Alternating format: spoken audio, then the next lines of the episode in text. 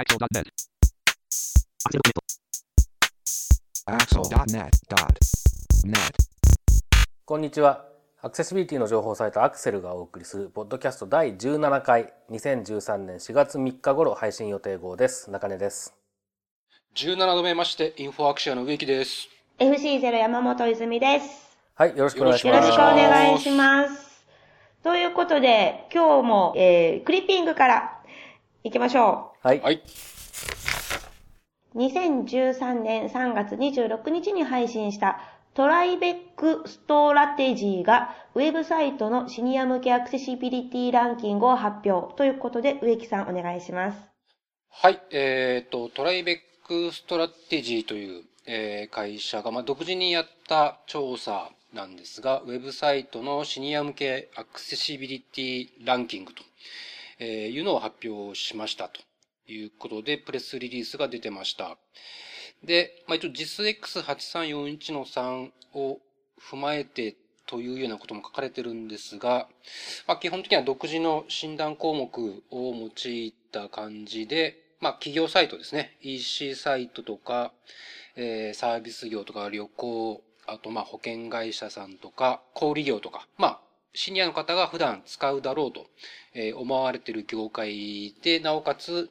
多くのユーザーが利用しているだろうというサイトを31サイト、えランダムにピックアップをして診断したと、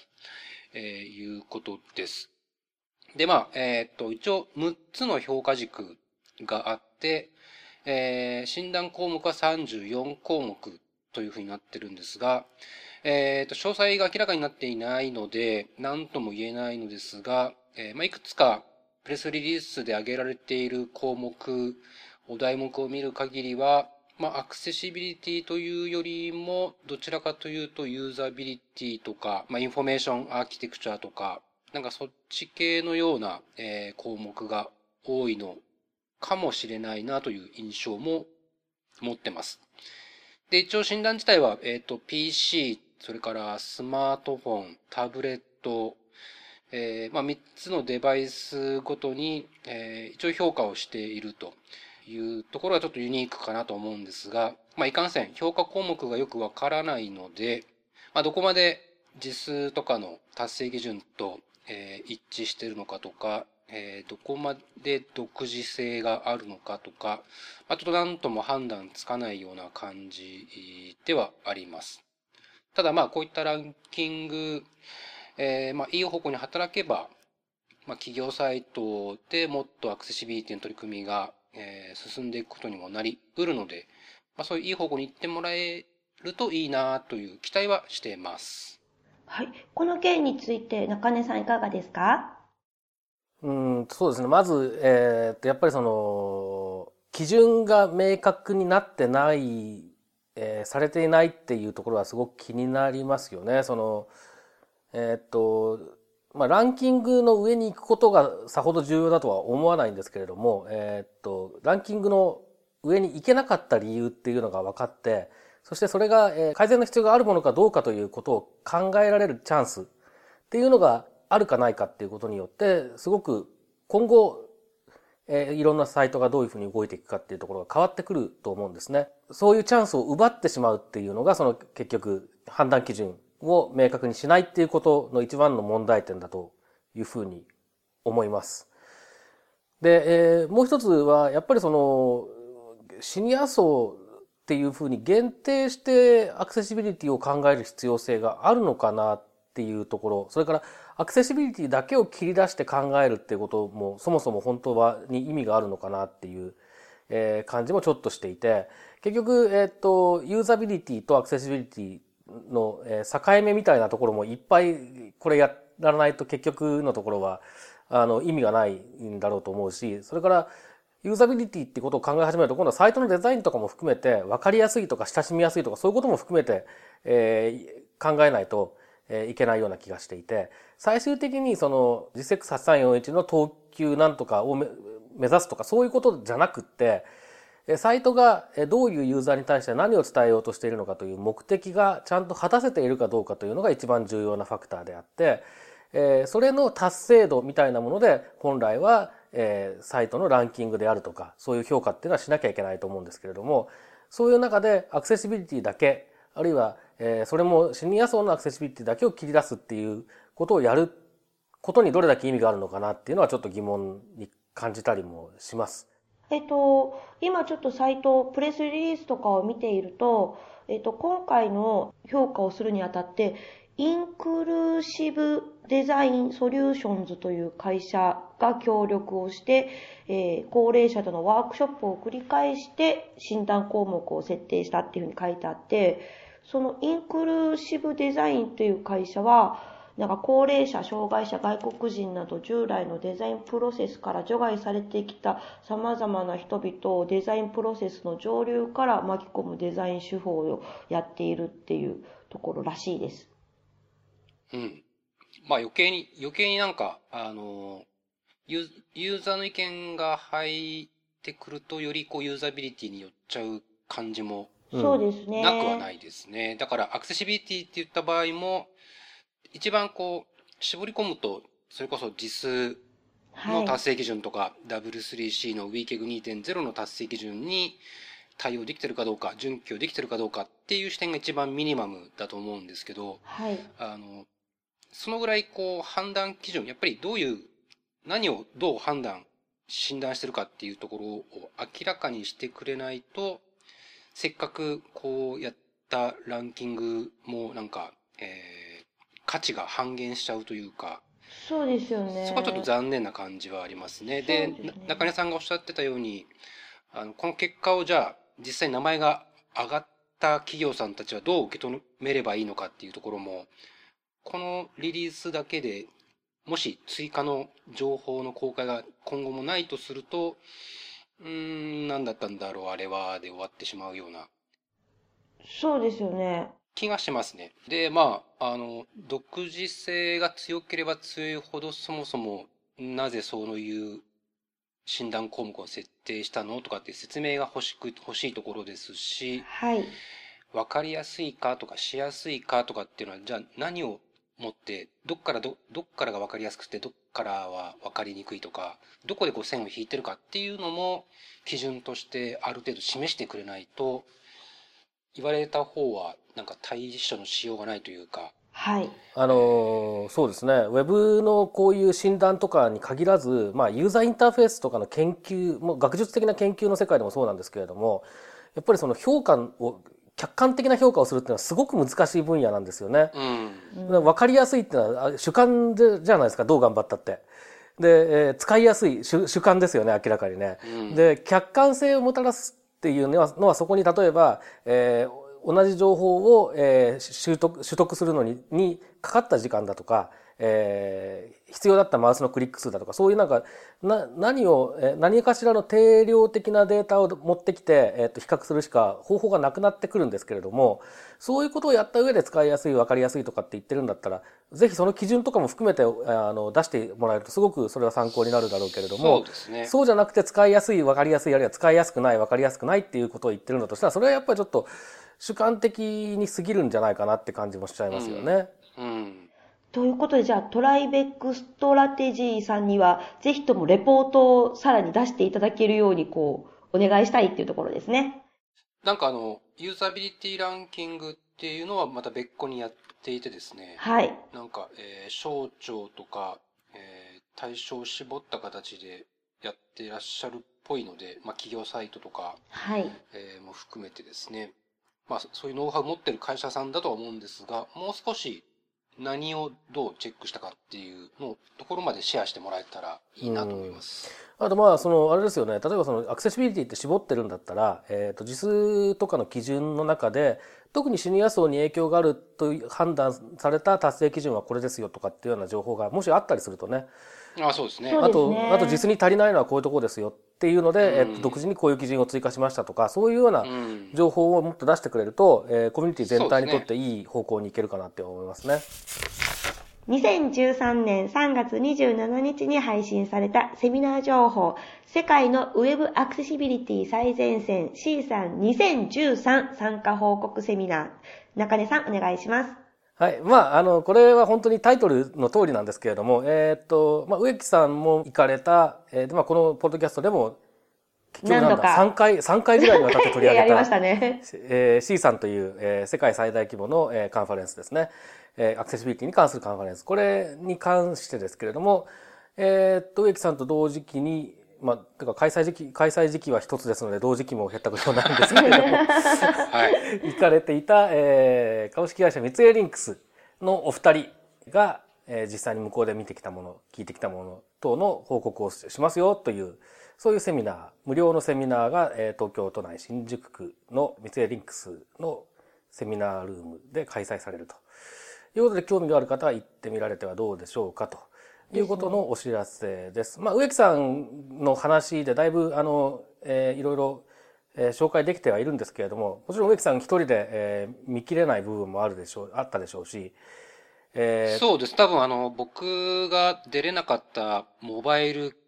系の話とか、レスポンシブウェブデザインとの関わりとか、多分あの、僕が報告できない違う切り口の話の、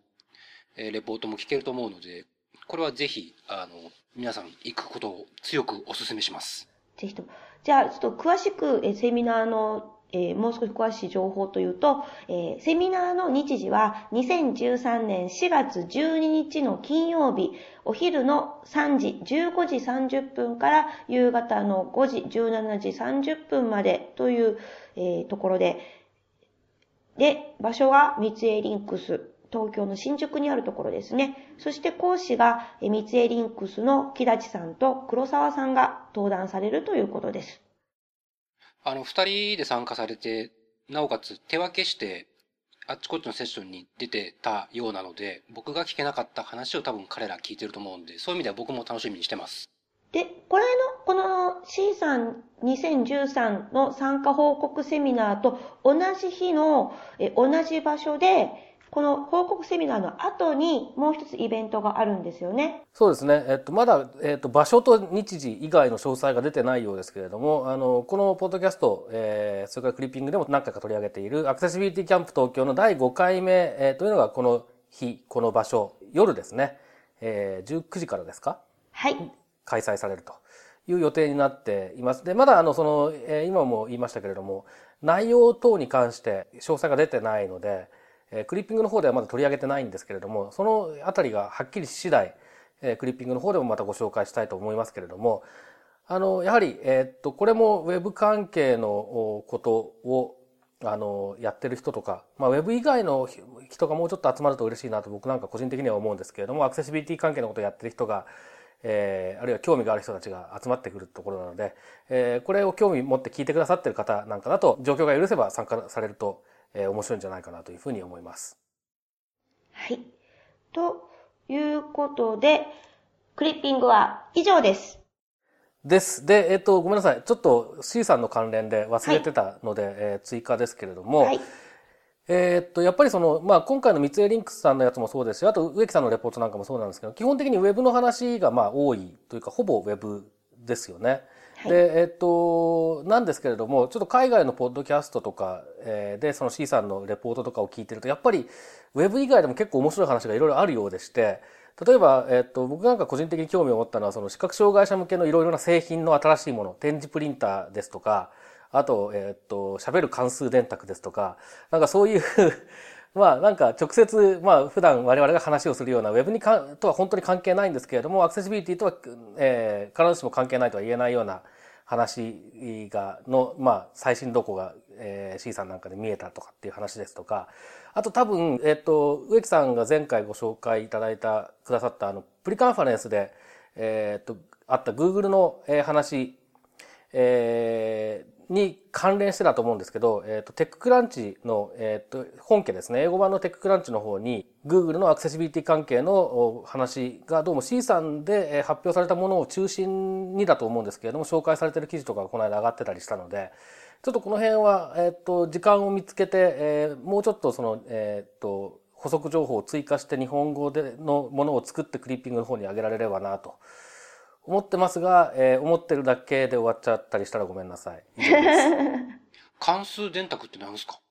あのー電卓のちょっと、えーでっかい電卓でほら、えーっと、グラフが書けたりとか、えーグラフが表示できたりとか、あとあのーまあ、その、そう、そういう、そういうやつでその三角関数が扱えたりとか、そういうやつが、請願者が使ってるやつだと、テキサスインストゥルメントの電卓なんかが結構有名なんですけれども、それをそのまま音声化できたや、あしたやつがもうすぐ出るっていう話で、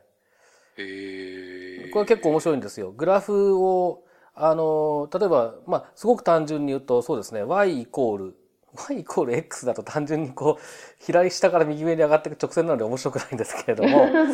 えーっと、何がいいかな？y イコール x 二乗にしましょう。y イコール x 二乗だったら、こう、あれですよね、えーっと、パラボラっていう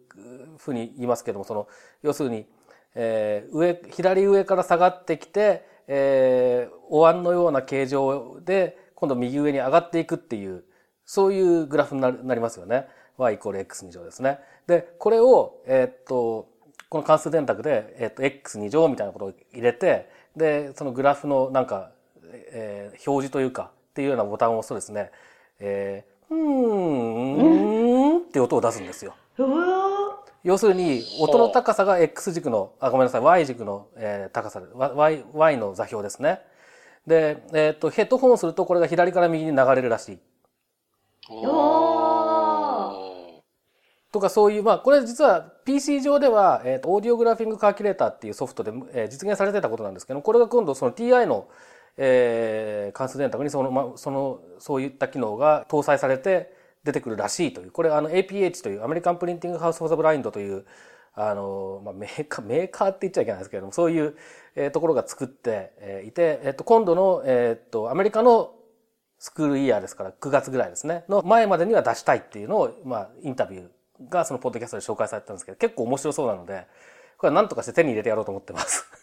へえ。すごい。僕は数学赤点だったからよくわかんないや。私もわかんない。ただ、あの、今、Google で、あの、関数電卓って調べると、もう、ブラウザー上に関数電卓が出てきました。あの、普通の、あおの、ーグラフを書くんじゃなくて、サイン、コサイン、タンジェントとかの、そうです、そうです。あの、け計算が一発でもう、うん Google のこのブラウザー上でできてしまうという。おーすごい。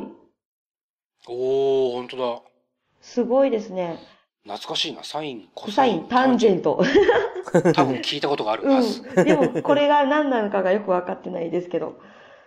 だから、こういうの。これの、なんか数字を押して計算するとグラフを書いてくれるってことなんでそうですすねね。。そうですね。書いて、それをまあ、ちゃんとその音で表現するっていう機能が搭載されていると。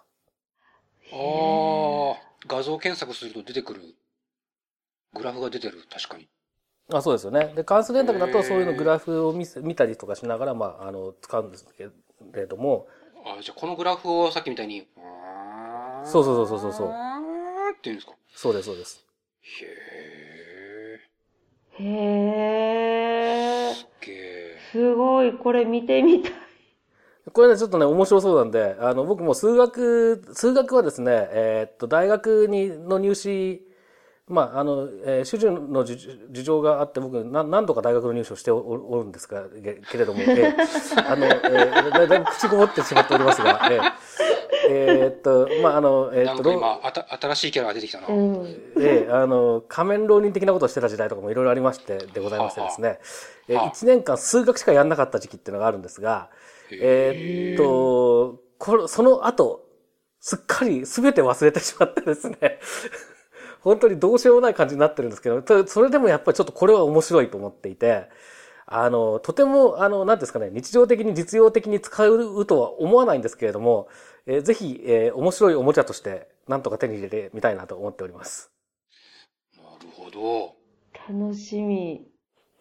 まあ、もし手に入れられたらね、ちょっとその音の、よえー使ってる時の音の様子とか、あの、短い、えーデモみたいなものを、えーポッドキャストでやっても、やれると面白いかなとちょっと思ってます。てなことで、はい。てなことで、はい以上でよろしいでしょうか？はい以上でよろしいですよ他に、他にありますか？C さん関係は特にないので、ないですまあ、ええ、ええ。はい。じゃあ、続きまして、えー今日は、えー特別企画ですね。まあ、特別ってほど特別でもないですね。特別ではないです。あ、特別では、あ、いや、特別ですよ。えー、アクセルというのは、えーこのように、ポッドキャスト以外にもう一つ、えー月に2回、メール、メールマガジンを発行しているので、その内容についていろいろと今日は話してみたいと思います。えー現在は、えーメールマガ14号までを発行していまして、えー中根さんが全盲のコンピューター利用に関するよもやま話っていうことと、そして、えー植木さんの JISX8341-32010 逆引き徹底解説が、これが、えーメインの2本の連載ですよね。で、あとは不定期連載がいろいろあると。やっていますけども。じゃあまず一つ、中根さんは、えー14回までで、どこまでどういった話なのか、えーサクッとお願いします。サクッと。えーっと、えっと、まあ、あの、基本的には僕がどういうコンピューターを使って、まあ、情報機器を使って、えー支援技術を使ってきたかっていうお話をしつつ、えー例えば音声出力っていうのはこういう特徴があるんですよ。展示出力っていうのはこういう特徴があるんですよ。とか、そういうような話を紹介して、僕たち全盲の視覚障害があるコンピューターユーザーが使っている IT の環境っていうものに対して、えー、ともうちょっと理解を深めてもらえればなというような思いでやってるんですけれども、えっ、と、僕が本当にコンピューターを本格的に使い始めたのって1988年とか9年とかそれぐらいなんですけど、14回経った未だに1990年の話をしてるので、ちょっとこの先どうなるのかっていう気がしなくもないんですが、まあ、間にですね、えっ、と、失われた十何年かっていうのは多分あるので、えっ、と、ある日突然2010年ぐらいの話になったりするかもしれないんですけれども、まあ、今のところ、その、えっと、音声合成装置を使った、まあ、まだこれ、MS-DOS の時代の話ですけれども、えーコンピューターを使うっていうのはどんな感じなのかなっていう話とか、展示ディスプレイっていうのはこんなハードウェアでこんな風に、えー使うんですよっていうような話ですとか、あとその、もっと、えー特化した話で、例えば展示の文章、展示の文章を編集するとか、えーまあ、あとプログラミングを始めた頃はこんな話ですよっていうのをこの間、一番最近ですね、のやつでしたりとかですね。まあ、まあやっぱり全体的に見るとおっさんの昔話な感じになっちゃってるんですけれども、はい。まあ、あの、実際にそれを読んでどう思ってるかは、まあ、あんまり感想が聞こえてこないので、よく、皆さんにどのように受け止められてるのかよくわかりませんが、えーそういう古い話をして、えーっと、なんか、え、皆さんに少しでも、えーこういう経緯で今、えーいろんなものが使われてるんですよとかってことがわかるといいなと思ってます。えっ、と、一番最新号では中根さんの初めての C っていうのもありますよね。あ、そうですね。初めての C っていうのがありますね。初めての C。意味深ですな。初めての C という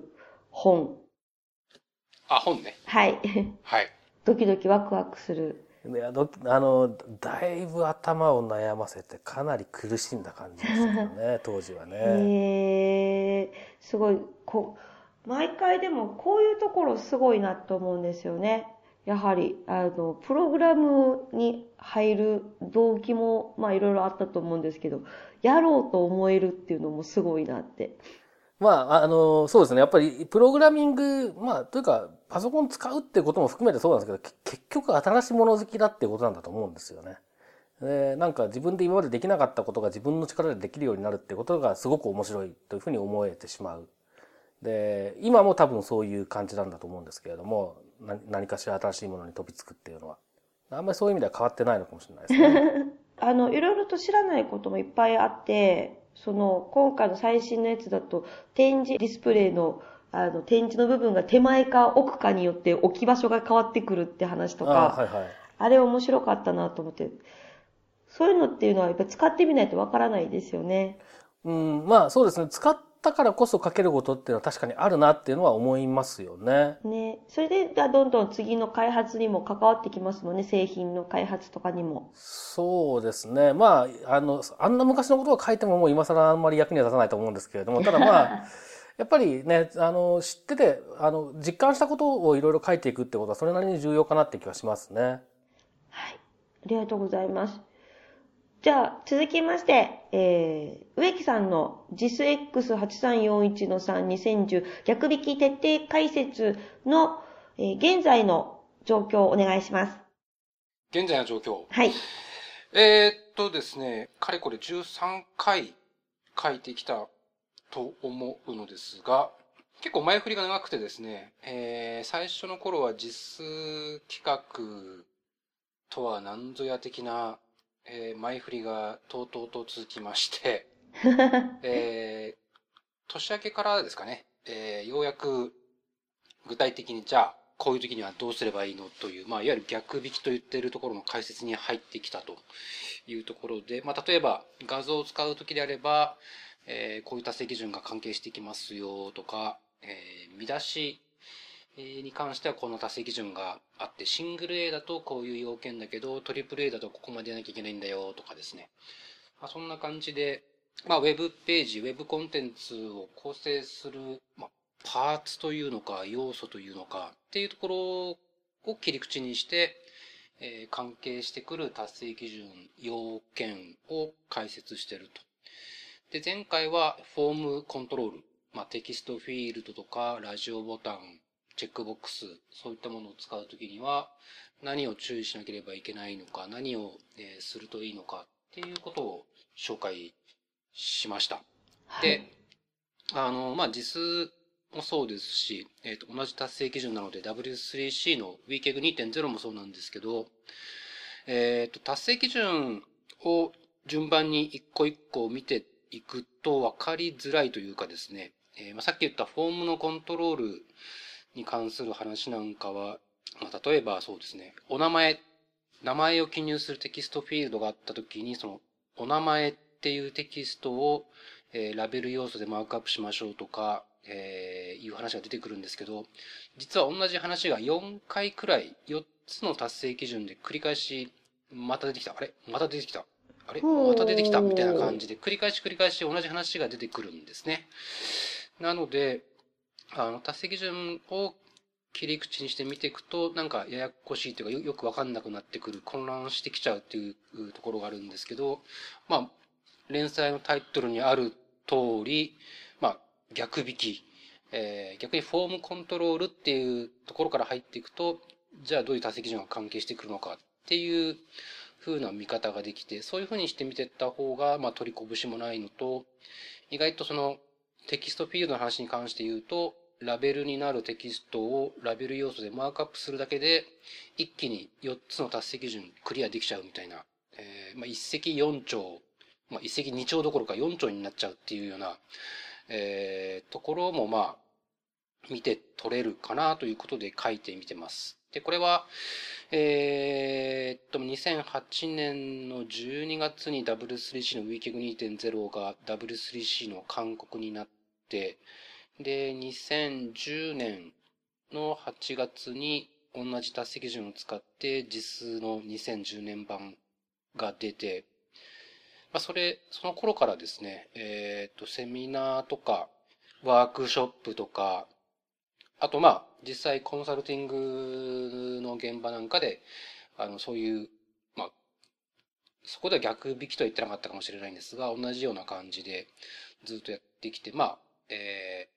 ー、だいぶ熟成してきたかなという感じがあって、今、えー、メルマガでそれを書かせていただいているといった感じです。今回のフォームコントロールに関してはいろいろと、私自身もそうですけど、ほんのりしてるところもやっぱりいく、あったので、ほんのり、はい。あの、というというと、例えばラベルのはい。部分っていうのが、えっ、と、なんかほんのりしてたんです、私。ほんのり？はい。で、ちょっともう一回、ちょっと認識が間違って、間違ってるまではいかないんですけど、なんか、あれと思ったところがあったので、もう一回こう、見直そうと思いました。ほんのり。はい。なんか、ぼんやり。ぼんやりしてた。なんか、なんとなく理由がわからずにやってたりとか、っていうの。もあったりとあか、あの、本当はダメなんですけど、つけてたりつけなかったり、やってなかったり、やってたりっていうところもあったりとかしていたのなるほどで、すごいく、なるほどと思いながら見ていました。はい。一応僕の連載の、えー、暗黙的なターゲットはイズイズなんで、ありがとうございます。イズイズが読んで分かってくれることを目標に書いております。はいありがとうございますあの、フィードバック等々、はい、直々に頂戴できればありがたく、了解しました。今後のブラッシュアップにはい。役、役立てさせていただき、とうございます。ありがとうございます。もう一度、一から読み直します。一から読みよろしくお直す願いします結構な分量ですよ。そう。今回何センチでしたっけ？今今回回はそんなでは、もない。なかったです前前回が,、回が、9センチぐらいあったじゃないそうですよね。1万字がもう目前ですね。ああ、でもね、結構あの、引用が多いので、そうなんですよね。まあそうですね。達成基準の引用が多いので、はいどうしても文字数は多めになっちゃうという感じですね。はい。はい。ですよね。でもまあこれはどんどん、えー今後も確認をしていけたらと思っています。で、他にいろいろと、え不定期連載で三井リンクスの辻さんであったり、意識さんですよね。えロービジョンの意識さんの連載があったり、えーそしてこの前から前回から中根さんの不定期連載もまた始まりましたよね。そうですね。まあ、あの、辻さん今まで、えっ、と、連載、えっ、と、基本的には、あの、定期的に毎回連載ということで最初は始めていただいてたんですけど、まあ、いろいろと事情もあって、えー不定期連載という形で、えーに変えようかという話になりつつあるところで、はい。えーですけれども、で、まあまあ、引き続き書いていただけるとは思うんですけれども、頻度がだいぶ、えー今までとはちょっと変わってくるかなと思うんですけれどもね。で、えーっと、意識さんの話は、まあ、ロービジョンのことで、えっと、やっぱりその、実際にどう使ってるか、まあ僕の方は全盲の人が、えーどう使うかというか、まあ、今のところ昔話ばっかりなので、あんまり参考にならないかもしれないですけれども、えー全盲の方を僕が取り上げているのに対して、ロービジョンの方の、えー話っていうのを意識さんが取り上げてくれているということで、こちらもまあ不定期ということで、今後も書いていただきたいなというふうに、思っています。で、えっと、僕の方で始めたというか、まあ、本当に続くのかどうかよくわかんないですけれども、あの、今回発行したメルマガの更新情報、サイト上に載せてますけれども、そちらの方でもちょっと、えっと、ご覧いただけるんですが、まあ、このアクセルっていうのを、えー始めた時に、えー個人事業主っていう、まあ、立場でやった方がいろいろ便利そうだなということで、そういう、えー立場で、まあ、やってるんですけれども、それにあたっていろんなことが、えーいろ、いろいろ、いろいろやったことがないことをやってみているというの、えー状況がありまして、まあ、例えばその、えー会計処理をどうするかとか、で、つい最近だったら確定申告うをオンラインでやる時のアクセシビリティなんてどうなってんのかなとか、そういうことについて、えー時々思い出したように 書いていければいいなというふうに思ってます。で、この手の情報はですね、検索してみると意外と少ないんですね。その全盲の人って本当に、全盲の人で個人事業をやってる人ってもっといると思うんですよね。例えばその治療院やってる人とか。で、まあそういう人たちは僕と違って、あの、ガッポガッポと稼いでいて税理士さんがちゃんといたりするのかもしれないんですけれども、そうしたらまあ別に自分でやんなくてもいいのかもしれないですけれども、とは言ってもやっぱりこういうことがちゃんとできるようになって、その自分で何かえーやろうと思った時に、えーその社会システムをちゃんと使ってやっていけるっていう状況を作っていくっていうのはすごく重要なことで、まあ本来もうすでにそうなってるべきだと思うんですけれども、なってるべきなんだけど、なってるかどうかすらよくわからないっていう状況だったので、僕にとっては。じゃあそういう情報も出していった方がいいかなということで、えーちょっと書いてみようかなと思って、えー先週発行した、えーメールマガジンで1回目ということで、まあ、ちょっと書き始めてみましたという感じですね。これ私の友達がすごく続きをきあなんか楽しみにしているそうです。あそうですか。はい。あの、続きがあるといいですね。えーいや、っていぜひねお願いします。はい。ということで、えーこの、えー今紹介しているメルマガですけども、こちら、有料なんですよね。えー大変心苦しいんですが、有料とさせていただいておりまして、あの、皆さんからいただいた、えー購読料で、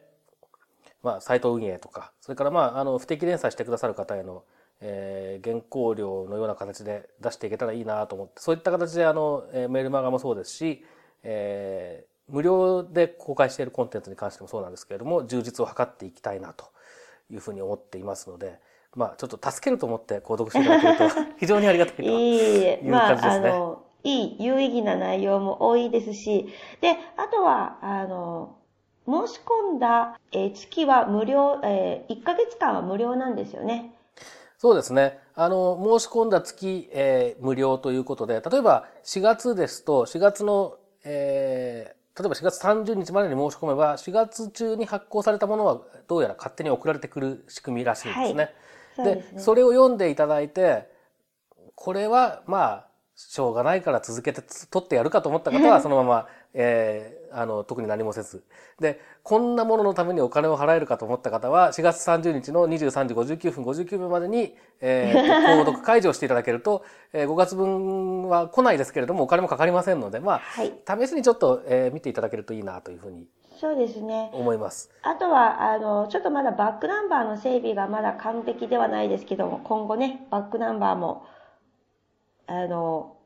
途中から購読された方も全部読めるように。そうですね。今、あの、バックナンバー読もうと思うと、えっ、と、多分月単位なのかな。買っていただかなきゃいけないような形になってしまってるんですけど、まあ、どうしても読みたいっていう方には申し訳ないですけど、今買っていただかなきゃいけない。それから、まあ、あの、えっ、と、買っていただければ当然、あの、こちらとしては潤うので助かるのは助かるんですけれども、あの、やはりちょっともうちょっと読みやすい形にしたいなと思っていて、ちょっと、はいえっ、と、仕組みを今考えているところですので、これはあの、えー購読してくださっている方にはバックナンバーへのアクセスがもうちょっと、えー楽になるような、えー要因になるような仕組みにしたいというふうに思ってます。出ます。ねぜひね、また楽しみにしていただけたらと思います。はい。はい。植木さん何かメルマガについてありますか？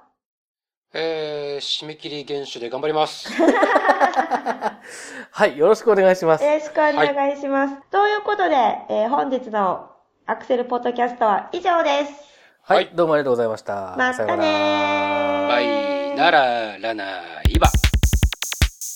このポッドキャストへの皆さんからのご意見、ご感想を Twitter、Facebook、サイト上のコメント欄、そしてメールで受け付けています。メールアドレスは feedback.axel.net feedback.axel.net です。なお、いただいたコメントなどをポッドキャストの中でご紹介する場合があります。それではまた次回。ラベルのはい。部分っていうのが、なんかほんのりしてたんです、私。ほんのり。はい。